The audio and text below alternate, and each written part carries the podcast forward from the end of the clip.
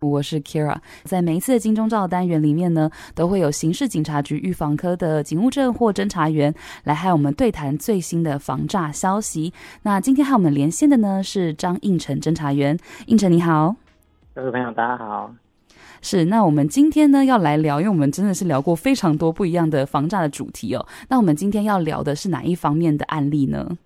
那今天要跟大家聊的是假交友结合假投资的诈欺。那这种诈欺在最近是非常盛行的。例如日前就有一名女子在交友软体上认识一名男网友，嗯，等到他们互相取得信任以后呢，男网友就称可以介绍投资虚拟货币平台，然后可以帮忙操作。然后那名女子相信以后呢，就汇款了六次，共计六十八万元投资，然后。那网网络平台也是显示都有获利，但是当那名女子想要取回投资金额的时候呢，平台客服人员跟她说要缴保证金啊，缴税之后才可以提领，然后那名女子又再多汇了更多的钱，之后才发现这个是诈骗，没有办法取回她的获利。嗯，那除了在交友软体之外呢，也有可能在脸书遇到这种案例，像北部有一名李姓女子，就是在脸书遇到一名男子，也是。跟他加好友，博取他的信任之后，说要介绍他股票投资的平台，嗯，也是说会帮忙操作，然后一定可以获利，稳赚不赔的。所以他也是汇了快一百万过去，然后等到他想要取回获利的时候，也是说要缴纳保证金啊，缴税金之后才可以领钱，他才发现被骗。嗯，了解。哇，那其实因为刚刚这边一开始胤丞就告诉我们说，哎，其实现在假交友结合假投资是真的是越来越常见，而且感觉这个案例的增加，它是完全没有，即即使我们可能宣导了这么久，可是它还是增加，是没有减少的。那在这边我在推测啦，会不会是因为冬天了，大家开始就是想要找另外一半的那个心情，可能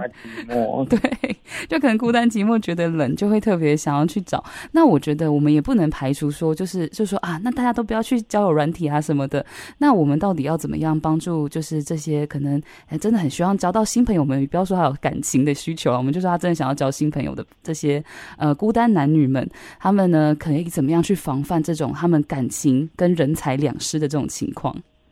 哦，就是当然是可以在网络上交朋友是没有问题，但就是在这个过程中要注意不要。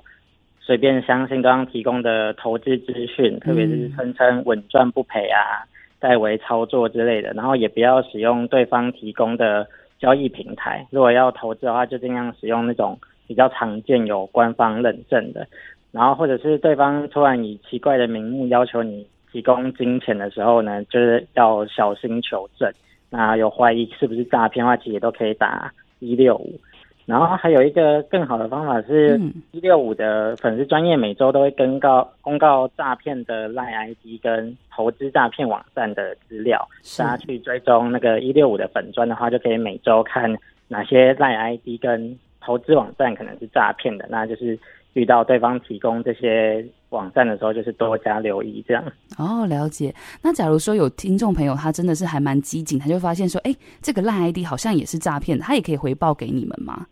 对，就是也是打一六五通报之后，我们也会就是一六五那边会有专人把它统计之后公告给大家，这样啊，了解。好的，谢谢应晨哦，在这个有点寒冷的天气，告诉我们这么重要的这个消息，非常感谢您的时间，谢谢，谢谢大家，拜拜。拜拜。